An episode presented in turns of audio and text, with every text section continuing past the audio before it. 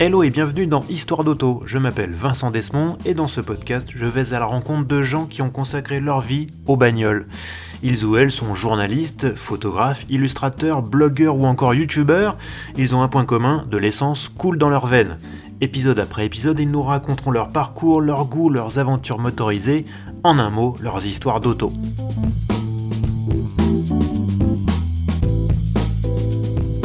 Neuvième épisode d'Histoire d'auto. Aujourd'hui, je reçois un journaliste que vous avez peut-être l'habitude de voir sur la première chaîne info de France, en direct depuis son studio ou en train de sillonner les États-Unis de l'Atlantique au Pacifique. Mon invité vous raconte l'Amérique dans toute sa complexité. Mais avant d'être correspondant permanent à New York, c'est d'abord un vrai mordu de bagnole. Mon invité, c'est Cédric Fesch de BFM TV.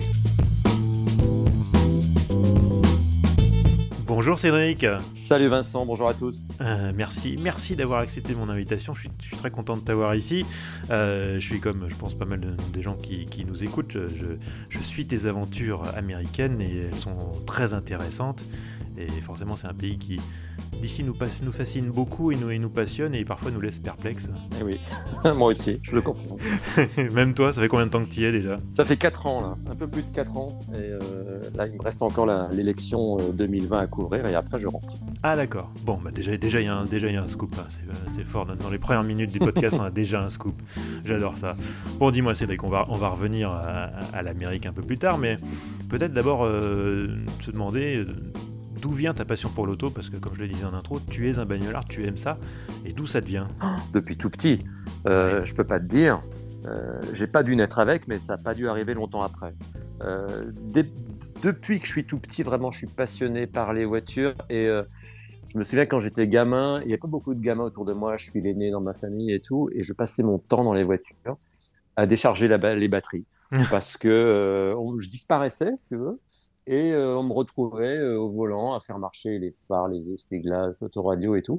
Donc j'ai déchargé un grand nombre de batteries de voitures de mes parents, des oncles, les tantes quand j'étais petit. Voilà. C'est pour dire que ça, ça, a démarré très tôt. Et du coup, tu as décidé de devenir journaliste, euh, mais est-ce que tu avais dans l'optique de devenir journaliste automobile? Ouais, en fait, je suis devenu journaliste pour, pour devenir journaliste automobile. Euh, ça m'a pris au, au lycée alors là, pour le coup, j'avais pas du tout envie de devenir journaliste. Mais c'est quoi ce métier? Ils ont pas de vie, c'est pas bien payé, ils travaillent tout le temps, euh, week-end, jours fériés, vacances et tout. Euh, euh, et, j'ai commencé à faire des, photos de sport parce qu'il y a le journal local, l'Écho républicain à Dreux, où j'ai grandi en Eure-et-Loire, qui cherchait un photographe. Et pour tout dire, moi, je voulais surtout me faire du fric. J'avais 17 ans et je trouvais que c'était bien d'être payé pour faire des photos au bord du terrain de handball, foot et de rugby euh, le mmh. week-end. Donc voilà comment ça a commencé. Et puis, à force de traîner dans la rédaction de l'écho républicain, j'ai, je me suis dit, mais c'est vachement bien quand même ce job, pour on va un peu partout, on voit des gens euh, intéressants. Euh, voilà. Et là, je me suis dit, OK, donc si ça devient ton boulot, OK, mais je vais faire les études pour ça, le minimum, quoi. Mais parce que je voyais autour, autour de moi dans la rédaction des gens qui galéraient, c'est-à-dire que moi, quand j'ai commencé il y, a, il y, a, 25 ans, enfin il y a plus de 25 ans même avec les photos au lycée, et je voyais les gens autour de moi qui avaient été formés sur le tas et, qui galéraient, qui n'étaient pas bien payés. Je me suis dit, bon, allez, il faut absolument faire une école reconnue par la profession. À mhm. l'école, en 93, il n'y en avait que 8. Et je dis, au moins, comme ça, je pourrais rentrer dans des rédactions. Et alors, mon but ultime, c'était de rentrer à Auto Plus. Ah. Et euh, ouais, enfin, c'était pas ultime. C'était, je voulais commencer dans la carrière de journaliste comme journaliste à Auto Plus et après être embauché à l'Automobile Magazine. Mon plan de carrière, quand j'avais 17-18 ans, c'était ça. Tu vois. Et je me souviens d'avoir écrit un, un papier, euh, m'être entraîné pour écrire un, un article sur Renault Espace, la énième version de Renault Espace qui sortait à cette époque-là. Voilà, c'était ça. Et puis après, j'ai fait l'école de journalisme de Tours, et, euh, et, là j'ai découvert la télé. Et, euh, et, à ma grande surprise, euh, personne se, se, se, bousculait pour faire de la télé parce que mes camarades de promo, on était 30, euh, ils voulaient tous faire de la presse écrite à la limite de la radio, mais la télé, tout le monde trouvait ça euh, compliqué. Euh, enfin bon, bref. Je, et ben, je, je, me suis dit, mais attends, mais moi, je voulais pas faire télé parce que je pensais que c'était pas du tout pour moi. Il n'y a personne dans, dans, ma famille qui est journaliste. Alors la télé, pour moi, c'était un truc de, de star, de vedette, un truc inaccessible. Quoi. et quand j'ai vu que la place était libre, je dis, mais attendez, mais moi, j'y vais faire de la télé, c'est super drôle, quoi. Et donc voilà. Et alors après, du coup, j'ai revu mes ambitions euh, non pas à la hausse, mais je me suis dit, bon, si en plus d'Autoplus Automobile Magazine, je peux rajouter la vidéo, faire de la télé, et donc du coup, mes objectifs après, c'était de bosser pour Turbo ou Automoto. Ouais. Et, euh, et j'ai bossé pour Turbo, donc je suis content. J'ai ah. Euh, bossé avec Dominique Chapat dans les années 98, 2003, un truc comme ça. D'accord. Et tu faisais quoi du coup à Turbo? Ah, j'étais reporter. J'étais reporter. Je faisais des reportages. J'ai fait un peu de co-présentation avec Dominique Chapat sur des salons. Ouais. Je, je, crois que c'est à Francfort. Il nous avait amené et, et, on avait, on était quelques reporters comme ça à faire des reportages et on avait le droit de partager euh, un plateau avec Dominique. Voilà, j'avais atteint mon objectif de vie. et t'en gardes un bon souvenir de cette période euh, à Turbo? Ah ouais, c'était génial parce que pour la première fois, j'étais dans une atmosphère où les gens parlaient de bagnole, mais toute la journée et ne parlaient que de ça. Ouais. Et euh, alors que moi, j'avais plutôt l'habitude de saouler les gens dans mon environnement familial et tout, à parler de bagnole tout le temps. Et là, je trouvais enfin des gens que ça saoulait pas. Et, au contraire. Euh, enfin, il y avait une émulation, on se comprenait. Enfin, voilà. Donc euh, non, non, ouais, j'ai adoré cette période-là. Mais avant, avant Turbo, tu, tu, as fait, tu as, tu as bossé en télé régionale. J'ai vu quelque part que tu avais bossé à France 3 Lille. Ouais, j'ai fait l'IUT de Tours. Donc euh, le plus simple, c'est que j'ai poussé la porte de France 3 Tours, qui, était, qui est toujours une locale d'ailleurs à Tours. Et c'est là que j'ai commencé en faisant des reportages le week-end, là aussi pour avoir un pige quand j'étais à l'école, pour gagner un peu d'argent, pour financer les études. Et puis, euh, et puis après, euh, une fois que j'ai eu mon diplôme en 95, euh, ben là, j'étais sur le marché du travail, donc j'ai travaillé dans, dans énormément de rédactions régionales de France 3. En fait, si tu traces une ligne entre Lyon et La Rochelle au nord, je crois que je les ai toutes faites, les, les rédactions régionales. Ça en fait quelques-unes. Euh, ouais, ça en fait un paquet, ouais. Et euh, j'étais reporter, après j'étais présentateur, rédacteur en chef. J'ai beaucoup bossé à Lille, ouais, effectivement, à Rouen aussi. Ouais, ouais. Et c'est là que j'ai commencé à faire de la télé. C'est parce que, donc, alors, euh, quand j'ai, annoncé que c'était toi l'invité, euh, j'ai eu énormément de questions euh, sur les réseaux sociaux, et donc, il y en a un notamment. un autre Cédric qui, qui a dit alors, Qu'est-ce que tu avais comme voiture lorsque tu étais chef d'édition à France 3 Lille? C'est de ah la part d'un des ex-monteurs de France 3 Lille. Alors visiblement, je sais pas, de la voiture que tu avais, l'a marqué, je sais pas. Ouais, alors oui, j'avais un coupé 406 rouge quand j'ai commencé à travailler à France 3 Lille, que je garais sur le boulevard de la Liberté. Ouais. Ah, tu frimais avec ça. Bah, c'est pour ça que je pense que ça l'a marqué, parce qu'effectivement, elle passait pas inaperçue. Elle avait un, look de petite Ferrari. Quoi. Moi, j'ai eu pas mal de voitures sympas, mais, euh, mais cette voiture-là, je me souviens, il y avait beaucoup de gens qui, qui, me doublaient sur la route, qui me croisaient et qui tendaient un pouce comme ça. Et euh, c'est pas si fréquent que ça des voitures, euh, surtout celle-là, parce que euh, une 406 rouge en 2000, coupée 406, elle était très très recherchée. Mmh. Euh, il n'y en avait pas beaucoup. Et euh, moi, je l'avais acheté d'occasion. J'avais pas les moyens de la payer neuve, mais je l'avais cherché longtemps. Et à vrai dire, je la voulais pas rouge. Je trouvais que c'était vraiment trop visible. Mais c'est la seule que j'avais trouvée dans, dans, mes prix. Et donc parce qu'elle était rouge et que les propriétaires, qui sont devenus des amis d'ailleurs, n'arrivaient pas à la vendre, et aussi parce qu'elle avait le pare-choc avant qui était qui était fêlé. Et un pare-choc de, les pare-chocs de coupé 406, ça, coûte une vaut, mais euh, à l'époque, ça valait 800 euros, je me souviens. Donc, euh, et aujourd'hui, c'est introuvable. Ouais. Et j'avais eu la chance par un, un pote de turbo qui connaissait quelqu'un qui posait, de, qui faisait du tuning sur les coupés 406, qui euh, avait un, un, un pare-choc d'origine, dont le propriétaire ne savait quoi faire. C'était un scandale. Il avait remplacé les magnifiques euh, pare-chocs coupé 406 par du tuning immonde. Et bon, moi, ça m'avait rendu service. J'avais récupéré le pare-choc. Un mal pour un bien. Ouais. Mais c'était quand même pas ta première voiture, ça? C'était quoi ta première voiture? Non, non. Ma première voiture, euh, quand je suis sorti de l'école de journalisme, pour faire des piges, pour aller faire des reportages, j'ai trouvé une Golf 3 GL, gris foncé métallisé, 5 portes. J'avais acheté à Nantes et euh, je l'avais acheté, je sais pas, j'ai payé ça, euh, à l'époque, ça devait être 40 000 francs. Je crois que c'était 40 ou 50 000 francs. Ce qui était quand même, une belle somme hein. pour, pour un étudiant et tout. Ouais, euh, ouais, ouais. Bah, j'étais plus étudiant, j'avais des piges quand même, j'avais mis un peu, un, peu de côté.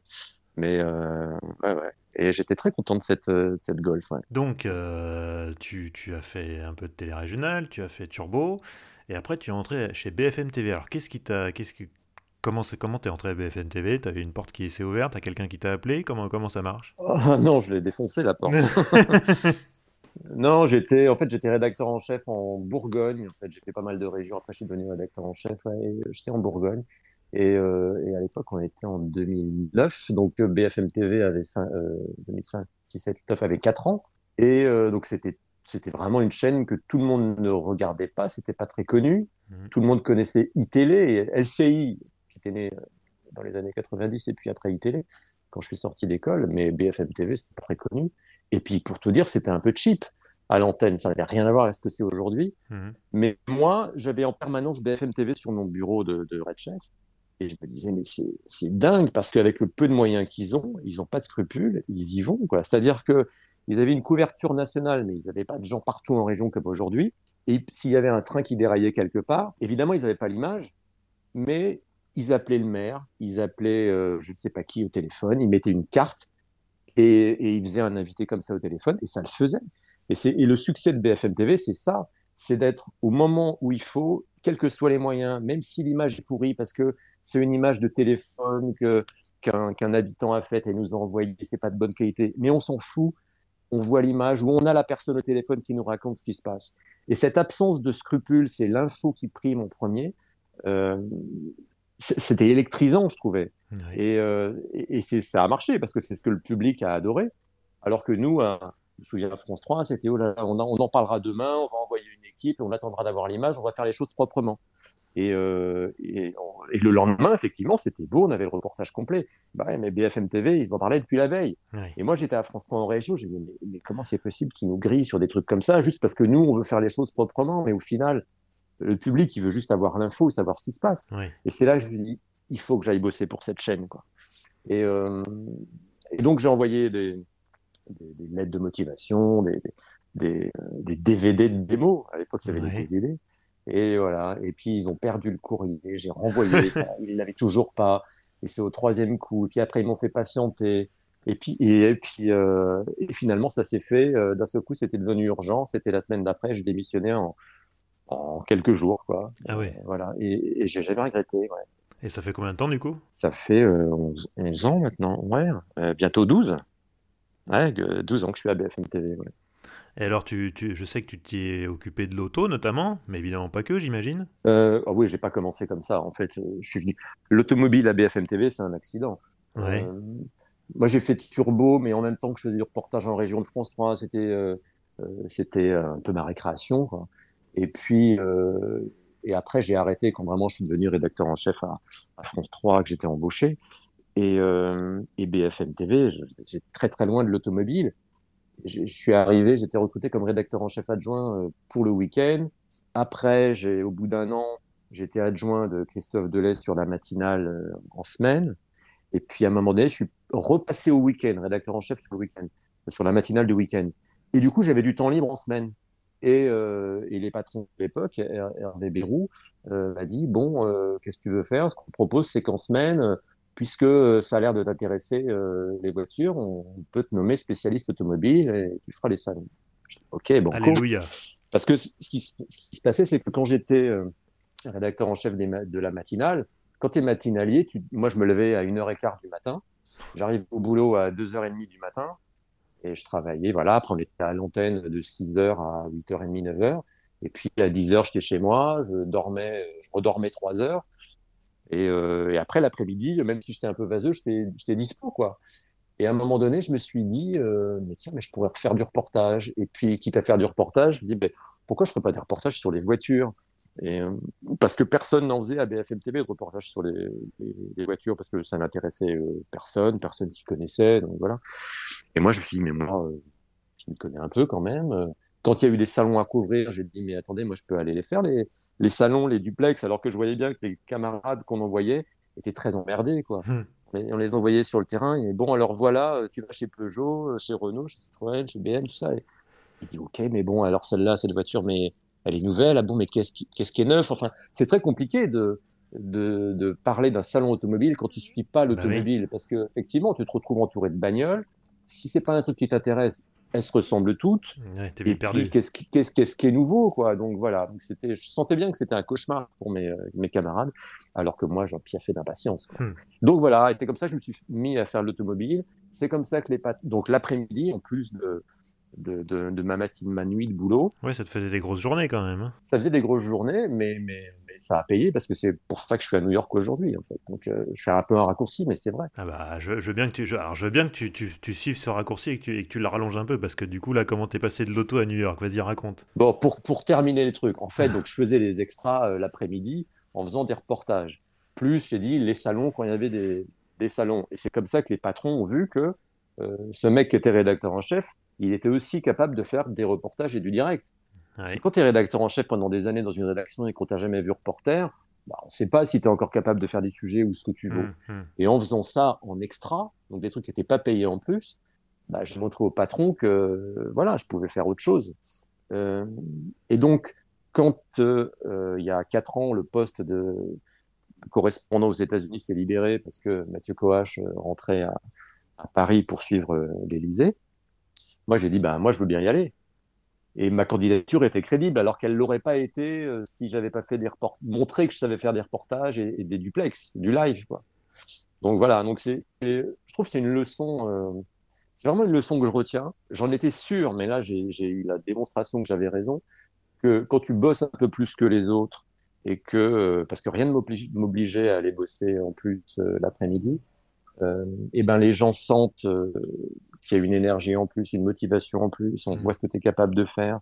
Et ça n'a pas payé sur le moment parce que j'ai pas gagné un, euro de plus, mais ça a payé euh, deux ans plus tard parce que c'est moi qu'on a envoyé ici. Voilà, donc ça c'est pour, je le dis pour tous les jeunes.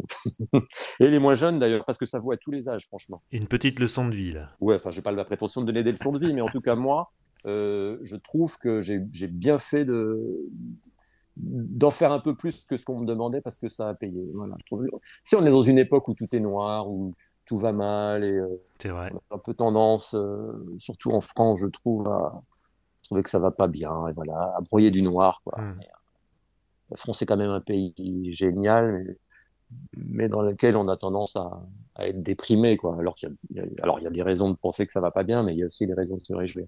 Et je trouve que voilà, il y a aussi des, choses positives euh, à faire. Est-ce que l'éloignement justement euh, t'a fait mieux prendre conscience de ça? Oui, clairement, ouais, ouais, Alors les Américains sont pas, je vais, vais pas dire les Américains sont mieux que les Français. Hein. Les Américains ont des, ont des qualités que j'adore, qui sont par exemple l'enthousiasme. Mhm. Ils sont enthousiastes tout le temps, ils, sont, ils ont une, pêche, euh, voilà. Après, ils sont un peu fatigants à avoir cet enthousiasme qui n'est pas toujours spontané, qui n'est pas toujours sincère, et ça se sent. Euh, quand tu vas dans un commerce, un restaurant, ils en font des caisses parce qu'ils veulent avoir leur pourboire, parce qu'ils sont payés au pourboire. Mais n'empêche que même si tu sais que c'est pas sincère, c'est quand même vachement plus sympa que le serveur parisien euh, qui fait la gueule. Ils sont tous comme ça, mais on en connaît beaucoup quand même. Donc voilà, même si on sait que c'est fait, quand même, c'est vachement plus agréable. Et puis, euh, ils se battent parce qu'ils n'ont pas tout ce matelas social qu'on a en France. Mm. Et heureusement qu'on l'a. C'est comme ça qu'on s'en sort mieux, là, en ce moment, dans la crise que les États-Unis. Euh, le chômage, la sécurité sociale, euh, cette couverture santé euh, qu'on a et pour laquelle on paye des impôts. Hein. Mm. Mais eux, ils n'ont pas ça. Donc, ça veut dire que ils sont en mode survie tout le temps. Euh, il faut bosser, il faut avoir du boulot, il faut avoir de l'argent de côté pour payer euh, des soins si, tu tombes malade. Donc, euh, ils sont en mode survie. Alors, ça a des bons côtés parce que du coup, ils ont une énergie folle, ils ont la niaque tout le temps. après, pour moi, c'est pas, c'est pas le modèle idéal, quoi. il vaut quand même mieux être français. Hein. Mais je trouve que voilà, le meilleur mondes, il est entre les deux. Il est entre la qualité de vie des Français, cette authenticité quand même des Français qui qui font la gueule quand ils font la gueule et quand ils t'aiment vraiment, ils t'aiment vraiment. Voilà, je trouve que les, rapports en France sont plus sincères et plus profonds. Euh, c'est plus difficile de créer des liens euh, avec, des, avec des Américains. Voilà, je fais des généralités, donc ça va forcément heurter des gens. Mais... Non, mais t'es pas le premier qui me dit ça. Hein. Mais quand même, c'est ce que moi je, moi, je ressens. Euh, donc il faudrait, c'est ça, cette qualité de vie en France. On a un pays magnifique avec de l'histoire et plus d'histoire et de traces de l'histoire. Je pense aux, aux bâtiments. On a, une diversité de paysages. Je te dis, les Américains n'ont rien à nous envier là-dessus, mais voilà, on a tout ça, on a, on a la bouffe. Et les Américains ont un enthousiasme, une énergie voilà, qu'il faudrait qu'on qu'on leur emprunte de temps en temps. Mm-hmm. Bon, euh, Cédric, tu couvres régulièrement des catastrophes naturelles, des ouragans ou encore récemment les incendies géants en Californie. T'hésites pas à aller au, au, devant du danger. Hein. Euh, ceux qui te suivent sur les réseaux sociaux peuvent le, peuvent le témoigner. Alors, sur quels critères tu choisis tes véhicules pour ce genre d'aventure? En fait, euh, qu'est-ce que tu nous recommandes comme auto en, cas d'apocalypse zombie Alors, je vous déconseille la, la Chevrolet Cruze. Euh, je te dis ça parce que j'ai rien contre elle, hein, mais la Chevrolet Cruze, c'est une voiture qui doit être à peu près de la taille d'une Clio. C'est une tricorps, voilà, de la taille d'une Clio à peu près. Et je dis ça parce que lorsque j'ai découvert mon premier ouragan en 2016, donc j'étais arrivé depuis 15 jours, un mois. Ah oui, tu commençais fort. Ouais, on m'envoie sur l'ouragan Matthew qui, qui allait taper la Floride. Et moi, c'est la première fois que j'étais correspondant à l'étranger et on a une autonomie énorme à BFM TV. C'est-à-dire que je suis absolument tout seul. Il n'y a, personne, il n'y a pas de producteur comme ont les, correspondants de TF1, France 2. Ils ont des gens pour caler des interviews, pour les gens qui les aident aussi à prendre des billets d'avion, tout ça. Là, non. Donc, euh, moi, euh, bah, il faut que je prenne mon billet d'avion. Euh, je loue ma voiture. Et donc, je me dis, bon, je loue quoi comme voiture? Et puis ça va coûter de l'argent, quoi. Hum. Tu vois, moi, je réagissais avec mon budget de, de français. Et, et je lui dis, bon, bah, je ne vais pas prendre une trop grosse voiture, c'est pas la peine. Allez, euh, Toyota Cruise, qui est à peu près ce qui est le plus petit quand même dans la gamme. Euh, et, j'arrive sur l'ouragan, et là, je découvre ce que c'est qu'un ouragan, donc avec des arbres partout, des, des feuilles, euh, des inondations, voilà. Et là, je me suis rendu compte que la Toyota Cruise, c'était vraiment trop petit. Hmm. Donc, et puis les rafales de vent, ça déplaçait la voiture. Donc, après, j'ai pris beaucoup plus gros. Et donc maintenant, pour répondre à ta question, le, je trouve que le modèle parfait, c'est le Chevrolet Tahoe ou Suburban dans la version un peu plus longue. GMC Yukon dans la version GMC, mais c'est la même voiture. C'est la voiture rebadgée, oui. C'est la taille d'un Cadillac Escalade. C'est voilà, des grosses bagnoles noires qu'on voit qui escortent euh, le président des États-Unis. Pas sa voiture à lui, hein, mais les voitures autour. Ouais, les caisses de, les caisses de FBI, quoi. Ouais, c'est ça, exactement. Et les grosses bagnoles qu'il y a dans, dans, dans New York, qui font les, gros, gros VTC de, luxe. Et c'est pas parce que euh, parce que ça fait euh, luxe, mais c'est parce que ça fait 2 tonnes 5. Donc ça bouge pas. Et j'ai vraiment vu la démonstration. La dernière fois que j'ai fait un ouragan de catégorie 4-5, euh, qui est euh, la, plus grosse catégorie, où là tout avait été défoncé dehors. L'hôtel dans lequel j'étais a été détruit après. Enfin, il a tout été tordu, les arbres tombés, des gros containers. C'est ce qu'il y a sur les bateaux qui traversent les océans. Les containers, un container vide, il a été emporté, il a traversé tout le parking. Il a fait 150 mètres et il a ravagé toutes les voitures, il a roulé dessus, tu vois.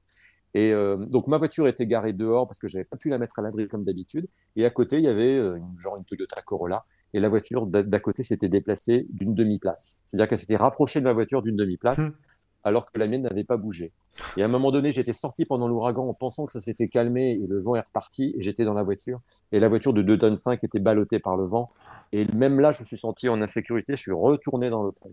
Mais tout ça pour dire que le poids est hyper important. C'est important aussi euh, si un arbre doit tomber dessus, parce que c'est quelque chose. À chaque fois, je, rentre me mettre à l'abri au, dernier moment, avant d'être vraiment en danger. Mais à tout moment, tu peux avoir un, feu rouge qui te tombe dessus, une branche, un arbre. Donc le, le gros suburban, c'est quand même plus sûr. Et puis euh, l'autre intérêt, c'est qu'il y a une vraie prise 110 euh, volts, puisqu'on est au 110 volts ici, donc c'est mhm. une prise de, courant comme à la maison. Ça, ça permet de, recharger euh, toutes les batteries dont j'ai besoin. J'utilise pas mal de, batteries, l'ordinateur, et ça me permet aussi d'être en autonomie complète parce que je dors souvent dans la voiture. Quand tu arrives sur un ouragan, tous les hôtels sont évacués ou pris. Parce que CNN, eux, ils arrivent, ils réservent un hôtel entier. Donc, quand mhm. moi j'arrive, il n'y a plus rien. Et donc, ça permet de dormir dans, dans la voiture et j'y ai droit quasiment à chaque fois. Quoi. Ça permet d'être en autonomie complète. Et moi, si j'ai plus d'électricité, euh, je peux rentrer. Quoi. C'est fini, je ne travaille plus. Il faut que je fasse des rivages et que je sois en direct. Donc voilà pourquoi, pour moi, la voiture idéale, c'est ça. Et puis, elle est haute sur pattes aussi. Ça permet de, une fois qu'il y a des arbres, euh, ça m'arrive après les ouragans à chaque fois de, de devoir continuer à rouler, de sortir de la zone et euh, et du coup, tu dois rouler sur les bas-côtés. la dernière fois, ça m'est arrivé encore il y a quelques semaines tu dois aller dans les bas-côtés et tout, parce que tu as des arbres qui coupent la route, euh, tu as de la boue partout, tu as de l'eau, ça m'est arrivé aussi de mm. rouler sur des routes complètement inondées. Donc ça, ça permet de s'en sortir aussi. Voilà pourquoi c'est vraiment justifié. D'accord, Chevrolet Tao. Ouais. c'est noté. Question euh, de Victor sur Twitter. En fait, c'est trois questions en une, mais on va commencer par la première. Quelle est ta voiture américaine préférée? C'est peut-être pas le Chevrolet Tahoe quand même Ben. si, il t'a sauvé la vie plus, plus d'une fois, c'est ça? Bah ouais, exactement. Euh, lui, je lui dois beaucoup quand même. Donc voilà, la Jeep euh, Grand Cherokee. je l'ai eu sur un ouragan, sur le deuxième ouragan. Et pareil, il y avait une prise électrique à l'arrière, elle est passée partout. Euh, à un moment donné, je me suis fait surprendre par une inondation parce que j'étais sur un endroit un peu surélevé dans un coin et j'ai pas vu qu'à 2 ou 3 kilomètres, l'eau en fait m'encerclait comme si tu étais sur un banc de sable. Et, euh, et, là, j'ai cru que j'allais finir sur le toit et emporté par un hélico ou, une barque ou un pick-up qui passait par là. Euh, donc lui, il m'a bien sauvé la, la, mise une fois. Ça a fini se terminer euh, pas terrible. En fait, c'est après que je suis passé au non, non. Et après, c'est là que je suis passé au Chevrolet Tahoe derrière. Donc, le, Chevrolet, le Jeep Grand Cherokee, j'adore. Sinon, pour les vacances, j'adore louer le Ford Mustang. Euh, c'est vraiment super efficace. Même pas forcément la V8. C'est vrai que le 2 litres 3 EcoBoost, c'est vachement bien. La V8 a fait un énorme bruit. De toute façon, tu ne peux pas rouler énormément vite aux États-Unis non plus. On roule encore moins vite qu'en France. Donc la 2 litres 3 EcoBoost, c'est déjà super. Et c'est la voiture parfaite pour cruiser. Euh, les grandes étendues, euh, les monuments de vallée, tout ça, Yellowstone, les grands parcs. voilà, c'est des voitures américaines que je préfère en voiture récente. Sinon, après, les Corvettes, les anciennes, euh, ouais, les Corvettes, j'adore. Alors, toujours, donc la deuxième question euh, de Victor, ta voiture française préférée? Non, mais là, c'est pas possible cette question. aucune personne que tu invites dans ton podcast, ce sont des passionnés, peut te répondre, je pense. J'ai plein de voitures préférées. Euh, la, la, deux chevaux, si, la, la, deux chevaux, elle est hyper symbolique. La deux chevaux, c'est c'est ma première voiture euh, de collection que j'ai achetée en 2011 parce qu'elle est hyper symbolique à, tout point de vue. Déjà parce que c'est la première voiture euh, qu'ont eu mes parents. Euh, quand mon, père était jeune, une vieille de chevaux défoncée. Puis après, ça a été la première voiture neuve de mes parents. Quand acheté une voiture, une deux chevaux rouge de 1974 il y a une photo de moi où je suis évidemment autour de la bagnole en train de me regarder dans les, dans les reflets de la, hmm. bagnole. Et, voilà, et ça m'a marqué quand j'étais gamin. Et du coup, dès que j'ai pu acheter une deux chevaux rouge, je l'ai acheté. Et donc, j'ai une deux chevaux rouge qui a 25 000 km maintenant d'origine, oh. 90. Euh, elle a absolument ah oui, d'origine. Ah, c'est une pièce de musée, ouais. ouais, ouais. Ah oui, elle est de juin. Ça s'est arrêté en juillet. Elle fait partie des, dernières deux chevaux qui ont été fabriquées au Portugal sur les deux dernières années. J'aurais bien aimé une deux chevaux fabriquée à Levallois, mais quand j'ai vu celle-là en état, mais, mais genre tu sors du garage, elle a encore l'odeur qu'avaient les deux chevaux quand elles étaient neuves. Donc là, euh, là j'ai pas pu résister, je l'ai prise et j'ai pas regretté. Donc voilà, ça c'est ma voiture préférée parce que c'était euh, la voiture de la liberté, la voiture neuve de mes parents, tout ça, et parce que j'ai énormément de souvenirs euh, de la barre du milieu à l'arrière qui fait très mal, de ce bruit de moteur. Tu sais que ça dit. Oui, oui. Ce bruit de roulette du moteur de la Un bruit caractéristique, du, ouais. Du clignotant. Fait... Hum. tu vois c'est, Je te fais un podcast avec des effets spéciaux. C'est super. Euh, les, les, la, la, la, vitre, du, les vitres des, des, passagers avant et conducteurs euh, qui, qui, volent, tu sais, qui s'ouvrent en meurtrière, comme sur la ligne aujourd'hui, et qui retombaient sur le coude de mon père, ou qui volaient quand il roulait à fond, c'est-à-dire à, 100 euh, sur les petites routes et, la, la, fenêtre qui était à l'horizontale avec l'effet avec l'effet du vent. Les, tout, il y a plein de pièces de salle de chou qui sont iconiques, la taille, la forme des phares, des ailes, des poignées. J'adore cette voiture. Et puis aussi parce que c'est un monument de l'histoire, de l'histoire déjà euh, mondiale, française, mmh. l'histoire automobile. C'est la voiture qui a été conçue par Citroën pour permettre à euh, des gens qui n'avaient pas les moyens de se déplacer autrement qu'à vélo ou, euh, ou, à cheval pour les agriculteurs qui allaient vendre leurs œufs, leurs poulets euh, à la ville du coin, c'était le moyen pour eux de se déplacer, d'aller plus loin, de partir en vacances.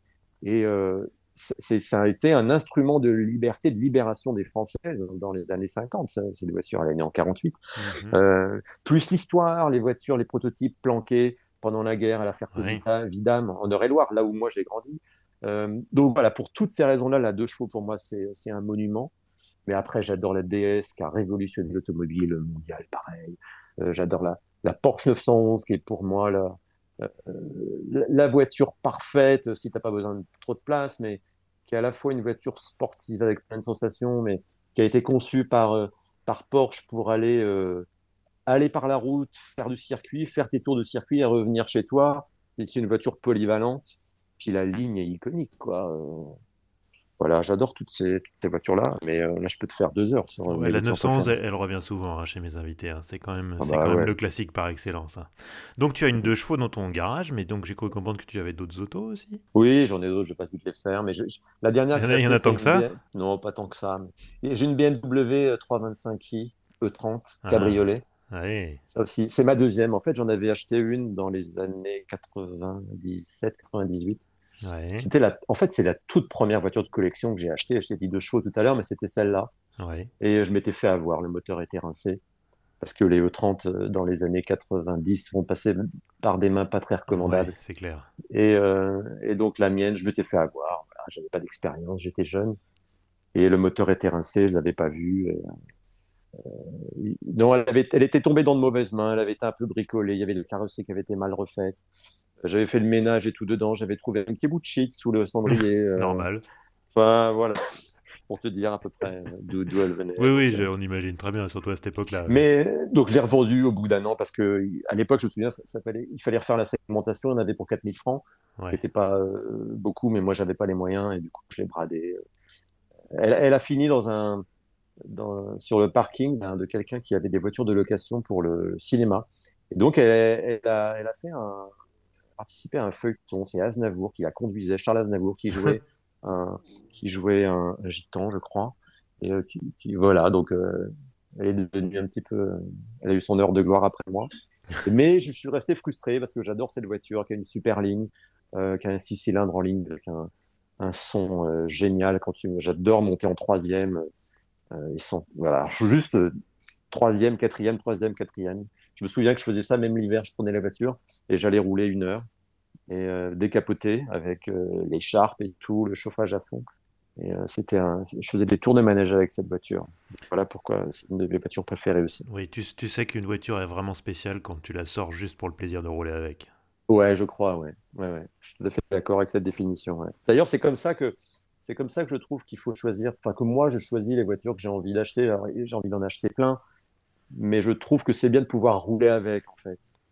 Et il y a plein de voitures que j'aimerais avoir, mais, euh, si tu peux pas rouler avec, c'est compliqué, que tu peux pas aller très loin. J'ai peur d'être un peu frustré. Tu vois, si la voiture est trop âgée, qu'elle roule, freine mal, qu'elle va pas assez vite, qu'elle permet pas de s'intégrer dans la, la circulation euh, de façon sûre. Ou alors, moi, j'adore faire le tour du, tu vois, la, la BM. Chaque fois que je reviens l'été, euh, sauf cet été à cause de ce que vous savez, mais mmh. euh, l'été, j'adore prendre la voiture et je fais le tour de France des potes et je fais 4000 km chaque année avec la voiture. Donc j'aime bien pouvoir faire ça. Et euh, ce serait certainement plus compliqué avec une voiture euh, des années euh, des, années 50, même si j'adorerais avoir une voiture des années 50 avec les chromes, les formes de ces années-là. Oui. Écoute, si jamais tu as besoin d'un coup de main pour faire rouler tes voitures en ce moment, parce que j'ai compris, comprendre qu'elles ne servaient pas à grand chose là, écoute, moi je peux, je peux filer un coup de main. Je suis toujours prêt à rendre service, tu sais, tu sais très bien. Ouais, mais j'en ai mis une dans le, dans le garage de mes parents et euh, mon frère s'en occupe. Ah. Il est très content. tu m'étonnes. Bon, on va revenir un petit peu à, l'Amérique. Tu, tu, tu, la sillonnes de long en large en travers. Est-ce que tu as découvert des routes euh, aussi superbes qu'inconnues au cours de tes pérégrinations? Inconnu, non, parce que je pense que les, routes aux États-Unis, elles sont, toutes très connues. Mais euh, il y a des routes, ouais, des routes, géniales. La première route que j'ai trouvée extraordinaire, c'était sur la côte euh, est euh, des États-Unis, une route qui serpentait, qui montait, qui descendait, qui tournait. Enfin, c'était surréaliste. Et après, Monument de Vallée, tu es dans Lucky, dans Lucky tu ouvres la BD, et à gauche, à droite, tu as l'impression de reconnaître les dessins. Tu sais, avec ces formations de rouge, ces cheminées, ces cheminées de, de, de, pierre, euh, comme dans Lucky Luke, tu t'attends à le voir débarquer sur son cheval, quoi. Hmm. Donc ça, c'était, ça c'est extraordinaire. Euh, ouais, la, la, la côte est, j'aime beaucoup la côte nord-est, la Nouvelle-Angleterre. C'est très vert, ça ressemble un peu à la France et, à la Grande-Bretagne, une partie de la Grande-Bretagne. La côte ouest aussi, superbe.